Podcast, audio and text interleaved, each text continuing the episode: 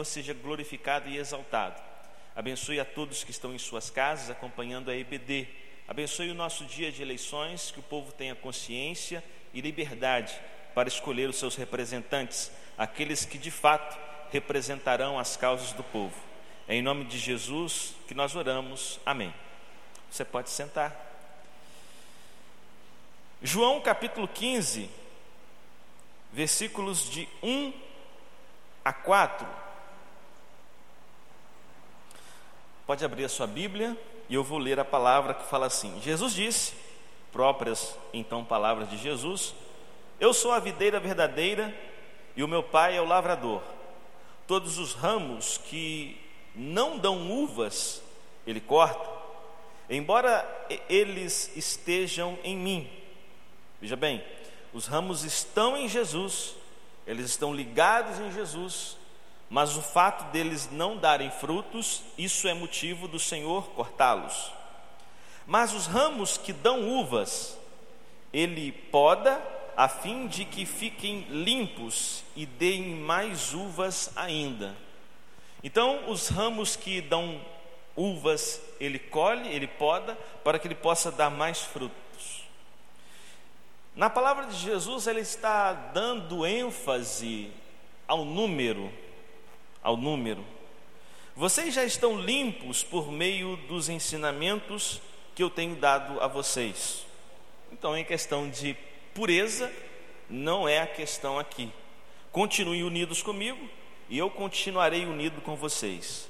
Pois assim como o ramo só dá uvas quando está unido com a planta, assim também vocês podem dar fruto se ficarem unidos comigo. Eu quero hoje contar com a participação dos irmãos, então eu gostaria de convidar duas pessoas que geralmente não participam, para que possam participar. Eu vou fazer uma pergunta e essas pessoas vão poder responder, é claro que de acordo com o seu próprio pensamento. A pergunta que eu quero fazer é: quais são as três coisas que você mais gosta na igreja? Quais são as três coisas que você mais gosta da igreja? Eu vou escolher hoje quem vai falar. Hoje vai ser o Edvan, e hoje vai ser o Murilo. Pode ser, Murilo? Então eu vou pedir os irmãos do microfone para se dirigir a eles. Ah, veja bem a pergunta: quais são as três coisas que você mais gosta na igreja?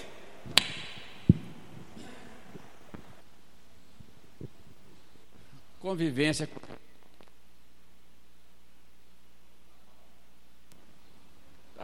São feitos aí que eu concordo com Convivência.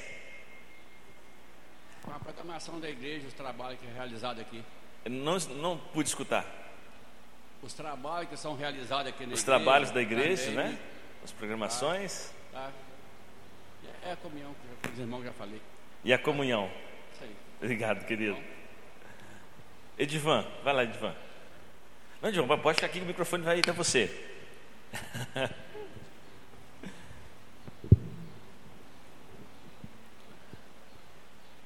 Quais são as três coisas que você mais gosta na igreja? Pastor Tiago, irmãos presentes aqui nesta manhã. É, sinceramente, é, eu não consigo destacar nada que eu mais goste. Eu, tipo hoje, por exemplo, eu fui um dos primeiros a chegar, sentei ali no, no último banco e fiquei apreciando o, o louvor ensaiando, as pouquinhas pessoas aqui dentro, então eu, eu não sei te destacar alguma coisa que eu mais goste. Eu sinto, sinto muito bem na casa do Senhor. Que bom, querido, que bom. Quando você falou assim, pastor Tiago, irmãos da igreja, eu achei que já era a resposta. Não, não. Também, também. Também, também, está certo. Meus irmãos, quando nós nos deparamos com perguntas como esta, nós pensamos nas coisas boas que nós gostamos da igreja. E existem muitas coisas, se nós franqueássemos aqui a palavra, nós teríamos inúmeras questões, inúmeras respostas, porque de fato, viver como igreja é algo especial. Viver como igreja é algo maravilhoso. Nós estamos fazendo a preparação para os batismos para o dia 6 de dezembro, e uma das lições, o título é Privilégio. E a ideia da lição é mostrar que ser cristão é um grande privilégio que nós temos e devemos ter. E isso deve nos levar, deve nos motivar a compartilhar a vida da igreja, o privilégio, a bênção que é igreja, com as outras pessoas. Nós precisamos compartilhar isso com outras pessoas, de forma intencional. Eu acredito, queridos, que o, a grande questão é, em relação à evangelização e ao, e ao discipulado é a intencionalidade. Porque naturalmente, veja bem, naturalmente, na sua vida você dá o testemunho de cristão. Naturalmente, de vez em quando, você ora por alguém. Naturalmente, alguém lhe pergunta sobre a Bíblia e você responde sobre Jesus. Naturalmente, nas programações da igreja, você convida as pessoas para os cultos, para os PGMs. Você já faz isso naturalmente. A grande questão nossa, queridos, é, são duas coisas: é entender que a evangelização está dentro do discipulado. Não existe essa questão de eu vou evangelizar, eu vou ganhar uma pessoa, eu vou entregar para o pastor ou para algum outro líder da igreja para que ele possa cuidar dessa pessoa. Não a evangelização está dentro do, do discipulado. Já na evangelização, já começa-se o discipulado, o cuidado, que se estende por toda a vida. E a outra questão é a intencionalidade. O que é a intencionalidade? É você, nos relacionamentos que você já tem, amigos e familiares, né? Todo mundo tem isso, amigos e familiares. Você ter a intenção de discipulá-los, de influenciá-los positivamente para a vida cristã, de você ajudá-los a se tornarem seguidores e seguidoras de Jesus, com a sua palavra e com o seu testemunho, porque à medida em que os dias vão passando, nós então paramos, nós esquecemos de aplicar essa intencionalidade nesses relacionamentos, porque já achamos que não precisa, que eles já conhecem, e esse nosso campo ele torna-se improdutivo. Improdutivo não dão fruto mais. E se não dão fruto mais, de acordo com o texto, é cortado pelo Senhor. Mas se permanecermos na videira, daremos muito fruto para a sua glória. Nós precisamos ter a, o privilégio de ser igreja inflamado no nosso coração. O Evangelho de Jesus, a palavra de salvação, o Jesus Salvador, o Jesus amigo, precisa estar tão vivo e forte na minha vida, na sua vida, para que ele possa fluir de nós e alcançar outras pessoas. A igreja precisa alcançar mais pessoas. Nós precisamos alcançar mais pessoas. Por mais que uma igreja seja grande, ela sempre precisa de crescimento. E nesse ponto de crescimento, nós às vezes arrumamos algumas desculpas para justificar o nosso não crescimento, a falta de frutos. Você, se você concorda comigo, e você poderia dizer quais são as desculpas que nós arranjamos para que a igreja não cresça? Para cauterizar essa inércia em nossa espiritualidade?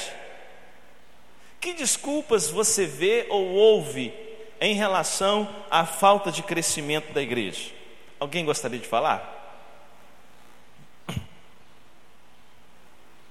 Eu listei algumas coisas, não sei se você concorda, mas são coisas que eu ouvi na minha vida cristã e ainda as ouço. Por exemplo, pelo fato das igrejas não crescerem, alguém levanta e diz: é normal. É normal que a igreja não cresça, porque a porta é estreita. Mas é porta. Ela é estreita, mas não deixa de ser porta. Continua sendo um meio das pessoas se movimentarem, das pessoas terem acesso a um lugar. Às vezes as pessoas, elas querendo justificar a sua omissão na grande comissão, fazer discípulos, elas criam alguns argumentos, nós criamos alguns argumentos que tentam justificar a nossa inércia, mas não justificam, e um deles é esse: a porta é estreita.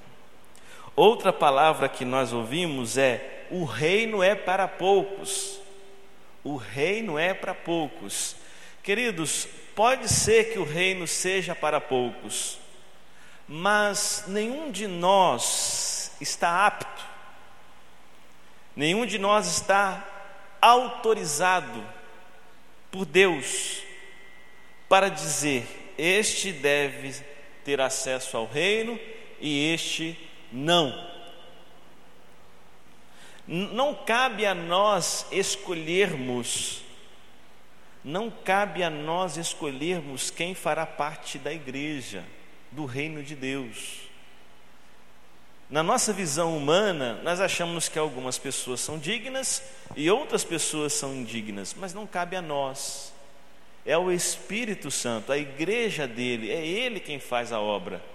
Por isso não podemos fazer acepção de pessoas na hora de discipular, na hora de evangelizar, na hora de convidar as pessoas para as programações. Devemos abrir esse convite a todas, a todas elas. Outra justificativa é que a igreja deve ser saudável. Já ouviu isso? A igreja precisa ser saudável. Não importam quantas pessoas lá estejam. E infelizmente, talvez você já tenha visto esse quadro. Algumas igrejinhas lutando com duas, três, quatro pessoas. Não de maneira nenhuma menosprezando o trabalho, esse tipo de trabalho, pois esse trabalho é de Deus e só Ele tem o poder de avaliar o trabalho. Mas, às vezes, nós criamos algumas justificativas para não crescermos, para não multiplicarmos, para não darmos frutos. Às vezes as pessoas dizem que a igreja tem que ser saudável e não inchada, né? A igreja está inchada. É, eu tive o privilégio de pastorear durante oito anos a Igreja Batista de Purilândia.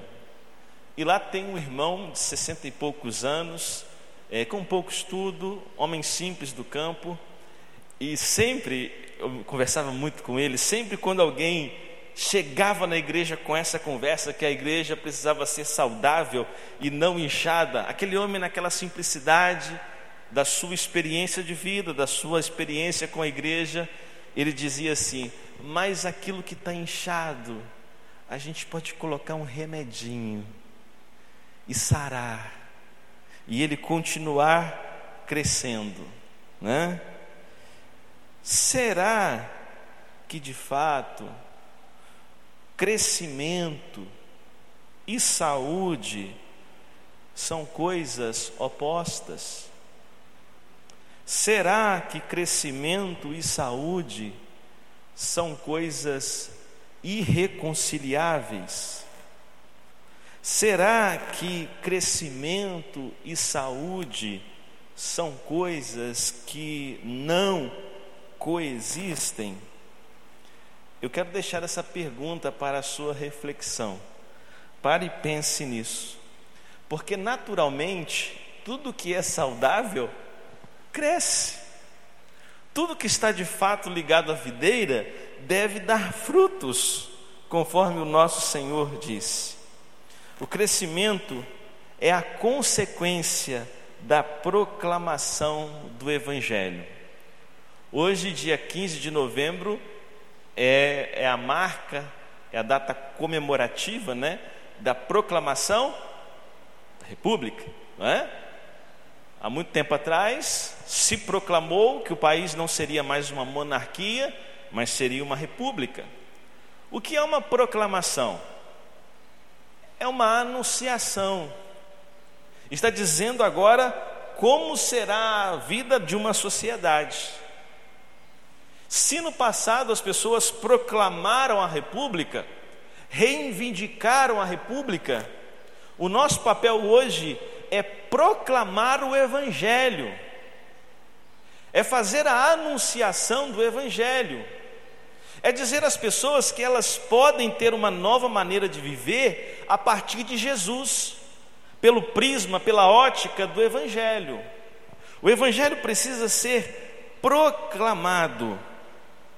Segundo a Junta de Missões Nacionais, já compartilhamos essa pesquisa com os irmãos, depois de 19 anos, nem chega-se a 20, depois de 19 anos, um cristão, um batista, ele perde todos os relacionamentos com pessoas não cristãs, ou pelo menos não comprometidas com nenhuma igreja.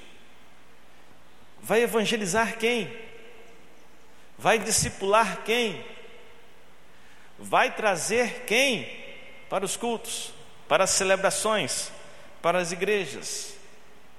E se isso acontece de fato, se acontece essa essa cauterização dos nossos frutos, existe alguma coisa errada não apenas na prática da igreja, por isso ela precisa fazer a curva, mas existe alguma coisa errada a respeito da própria concepção, da maneira de entender do que é o Evangelho.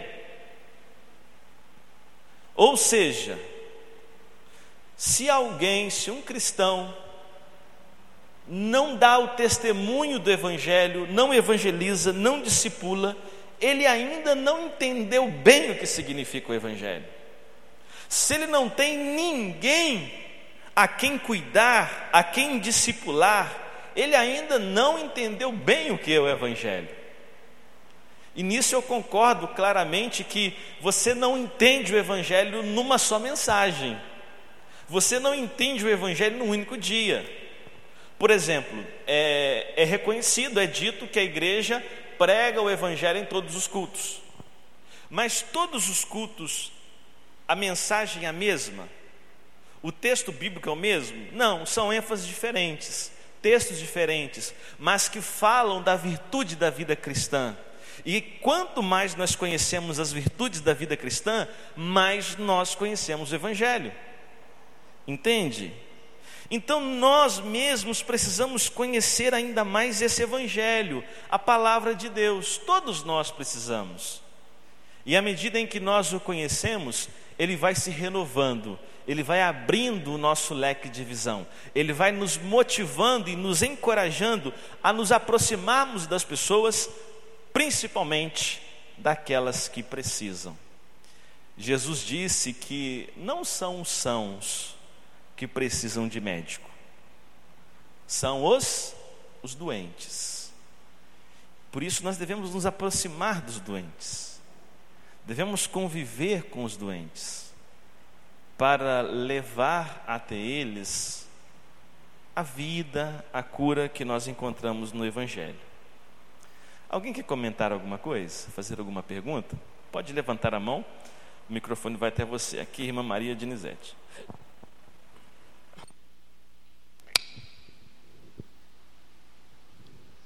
Pastor, eu acredito que a igreja perdeu esse vínculo no passado e agora, muito bem colocado, vamos fazer a curva, porque todos os cristãos é, de antigamente, eles é, podavam esse relacionamento dos membros de uma igreja com o mundo. Verdade? Podavam. Eu me lembro que eu fui advertida disciplinarmente na igreja por causa disso. Porque eu estava conversando no posto de, no ponto, no posto de atendimento, no, no, no PU, com uma vizinha que tinha uma vida chamada de vida fácil, já entenderam o que é uma vida fácil, uma pessoa que não tinha uma vida moral, condizente com a vida do crente. E essa vizinha me chamou e disse assim: eu fui a, até o posto também para fazer uma consulta, e ela disse assim: quase que eu te chamei essa madrugada para me ajudar, o meu filho passou muito mal. Falei, minha vizinha, por que, que você não chamou? Eu te, teria o prazer de te ajudado.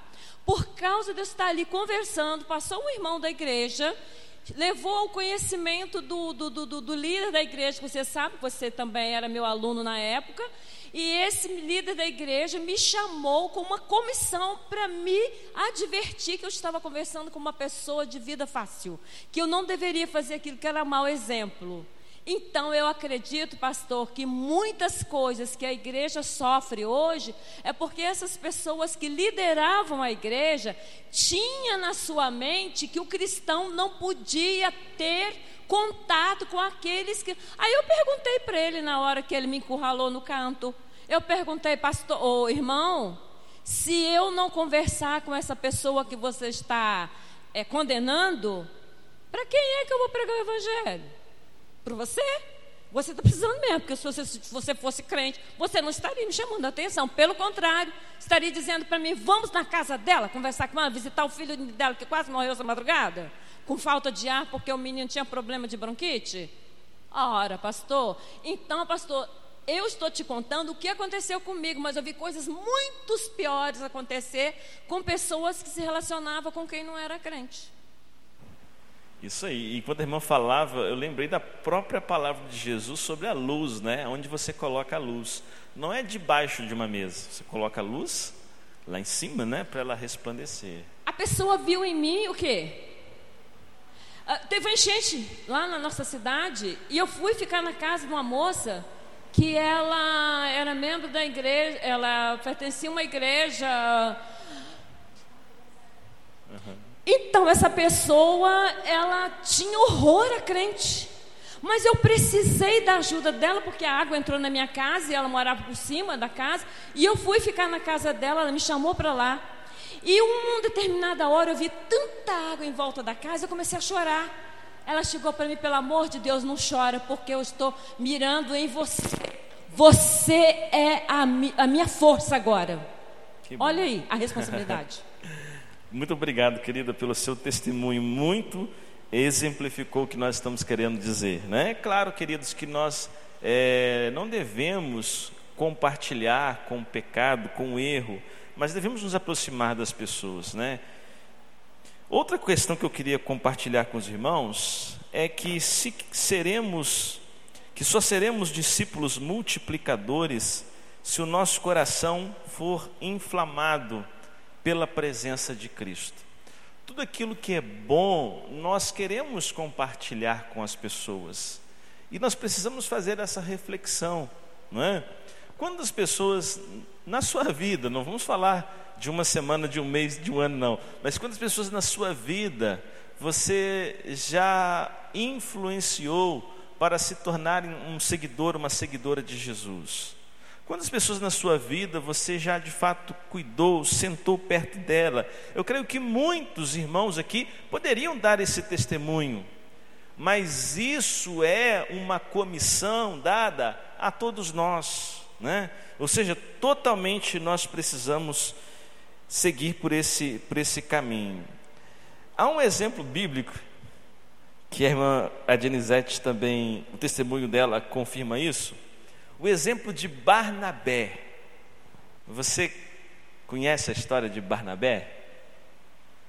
Barnabé era um dos diáconos da igreja. E, e ele era um homem muito próximo das pessoas. Quando Paulo se converteu, o que aconteceu? A igreja fez assim, ó. Tchum. Ninguém queria ficar perto de Paulo. É, a Bíblia fala sobre isso. Esse homem, ele está aqui enganando. Esse homem é um impostor. Ele está aqui para ver quem é cristão, para depois lá fora pegar todo mundo. Esse pensamento ainda prevalece hoje na vida da, dos discípulos, na vida da igreja, quando ah, algumas pessoas chegam à igreja e alguém diz ou pensa, ah, veio para a igreja por motivos tais, veio para a igreja por causa disso, daquilo, não dando nenhuma contribuição para nos aproximarmos, muito pelo contrário, jogando contra a igreja para empurrar as pessoas para fora. Nós não podemos ser assim. Nós devemos ser reconhecidos pelo amor. Jesus, Jesus mesmo quem disse: Vós verdadeiramente sereis meus discípulos, se tiverdes amor uns pelos outros. Então, o mundo, as pessoas vão reconhecer que somos discípulos de Jesus é pela prática do amor pela existência do amor. Mas Barnabé, ele se aproximou de Paulo, cuidou de Paulo, e ele se tornou um discípulo que deu muito fruto para o reino de Deus. Vamos aprender com Barnabé. Vamos abraçar nossos amigos, nossos familiares. Vamos influenciá-los a se tornarem seguidores e seguidoras de Jesus, a crescerem espiritualmente, e vamos fazer isso de uma forma comprometida. Diferente daquela forma que nós dissemos no início. Eu evangelizo e eu agora entrego para a liderança da igreja cuidar dessa pessoa. Você deve cuidar dessa pessoa o tempo todo. Todos nós somos responsáveis pelo discipulado. É uma frase simples, mas de uma profunda verdade, que é um princípio que nós não podemos esquecer. Todos somos responsáveis pelo discipulado. Então, o discipulado da igreja é uma missão que todos nós devemos buscar. O discipulado não é um ministério, não é apenas um ministério da igreja responsável por criar programações, por criar métodos para alcançarmos os perdidos. Não. Discipulado é um propósito. Discipulado não é uma reunião. Discipulado não são pessoas. Discipulado é um propósito. É por isso voltar aos princípios. Voltar a destacar o que é realmente importante e não pode mudar na vida da igreja. Deixar, queridos, essa responsabilidade do discipulado pela liderança é ainda viver na concepção católica. Ah, mas eu nunca fui católico. Mas nós vivemos na cultura católica. E de alguma forma isso está impregnado na nossa vida. Né? É na concepção católica que acontece essa questão. É o líder, é a pessoa tal, é ela quem deve discipular, é ele quem tem a autoridade e a capacidade dada por Deus para cuidar de pessoas. Não é isso que a Bíblia nos ensina. A Bíblia nos ensina a sermos como Barnabé. A Bíblia nos ensina é que se nós estivermos ligados à videira, nós devemos dar muitos frutos e esses frutos permaneçam. Ou seja, o crescimento que nós buscamos é um crescimento sustentável. Não é um crescimento temporal, é um crescimento que permanece e ele só permanecerá com as conexões com os relacionamentos. Nessa semana eu estava visitando um casal que passará pelo batismo e, e eles estavam demonstrando a, a necessidade de se conectarem ainda mais com a igreja. É claro que isso depende também da outra parte, depende das pessoas. Mas às vezes alguém chega na igreja e conhece a pessoa que a convidou, conhece as lideranças da igreja, mas não conhece mais ninguém. Porque não acontece essa interação. É isso que precisamos fazer. Porque quanto mais conexões as pessoas criam na igreja, mais raiz ela cria. Por exemplo, se eu trago minha prima para a igreja, meu primo, e ele só conhece o Tiago e a Silvia, ele terá um vínculo com a igreja, mas ainda não será o suficiente. Se nesse tempo, se nesse contexto, ele também criar conexões com a Valquíria, com o Almir, com Darcy, o Darcy, com a Noêmia, essas relações, elas vão fazer com que essa pessoa sinta-se mais à vontade e deseja fazer parte da igreja. Percebe como todos nós temos essa responsabilidade? Princípios são convicções que não mudam. Isso são princípios. Convicções que não mudam. O que é realmente importante? O que é realmente importante na igreja? Pare e pense. Não vou responder essa pergunta, mas vou deixar para que você reflita nela a partir de hoje. O que é realmente importante? Como eu posso contribuir para que a igreja possa crescer? Que pessoas existem nos meus relacionamentos que eu posso me aproximar e influenciá-las, ajudá-las a se tornarem seguidores e seguidoras de Jesus? Quem está visitando a igreja que eu posso me aproximar e facilitar o seu entrosamento e a sua comunhão com os irmãos? Todos nós devemos assumir esse compromisso. Não são apenas algumas pessoas responsáveis para isso. Vamos voltar aos princípios. Vamos fazer do discipulado nosso propósito, o propósito individual de cada um de nós. E não apenas uma data na igreja ou uma programação da igreja.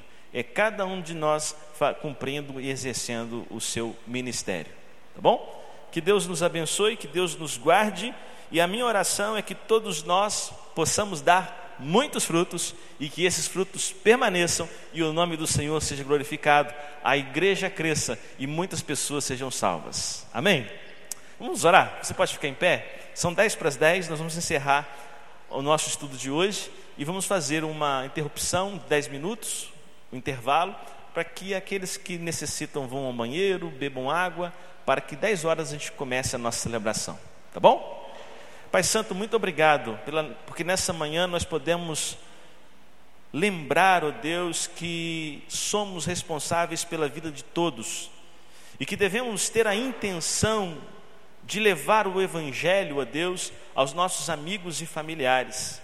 Que o discipulado não é apenas um ministério da igreja, mas é um propósito individual da vida de cada um de nós. Senhor Deus, que possamos contribuir para que a igreja cresça e esses frutos permanecendo, ó Deus, o nome do Senhor seja exaltado e glorificado. Use nossas vidas, ó Deus, para que mais pessoas possam conhecer ao Senhor e a vida abundante e maravilhosa que nós temos contigo. É por Jesus, teu Filho, nós oramos e agradecemos. Amém? Obrigado a todos. Dez horas nós começaremos.